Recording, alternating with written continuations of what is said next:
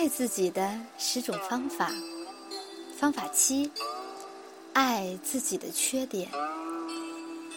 缺点是你的一部分，就如同我们是上帝的一部分。创造我们的智慧，不会因为我们犯错而厌恶我们，或对我们的儿女发怒。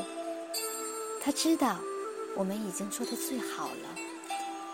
爱自己所创造的东西，就像我们爱自己一样。你和我都曾经犯过错。如果我们还在惩罚自己，那惩罚将成为习惯，让我们不能释放，也不能找到积极的解决办法。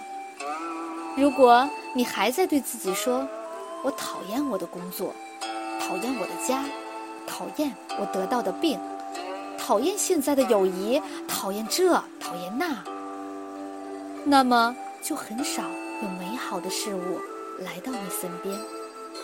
不论你的处境多么糟糕，总是有原因的，不然你对生活就找不到解释。《爱你的疾病》一书的作者约翰·哈瑞桑说：“生病的人不要因为自己生病或要手术了而感到自责，他们要祝贺自己找到了安全的治疗方法。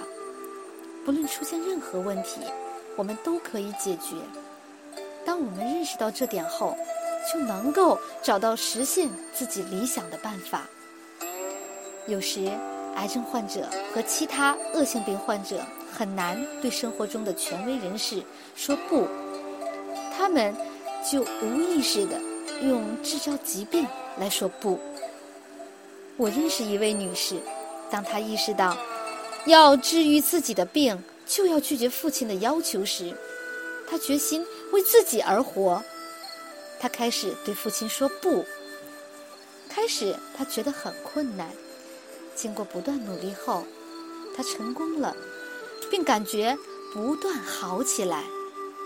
不论我们曾经有多消极，都可以用积极的办法来实现自己的理想。最重要的是，我们要问自己：这些经历教会了我什么？我能从中吸取什么教训？我们一般不喜欢回答这些问题。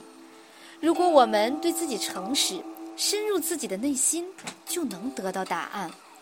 也许你得到的答案是：爱人对我的关怀和照顾是短暂的。既然你已经意识到了这点，就请试试其他能使你获得成功的办法。在学习自我释放的过程中，幽默感是个强有力的工具，它能使我们度过紧张的岁月。在海瑞德里，我们会留一部分时间来讲笑话，有时我们会请来一位叫幽默女人的客人，她会使我们忍俊不禁。我们不用使自己一直处于紧张的状态。幽默感是个很好的治疗方法。我想介绍你看一些老喜剧片儿，特别是情绪很差时，比如罗琳和哈迪等。当我和病人面对面坐在一起时，我尽量让他们笑对自己的问题。其实，我们的生活就像滑稽戏和肥皂剧一样，我们处于恢复自己的轨迹上。幽默感能使我们。站在更为广阔的角度看待生活。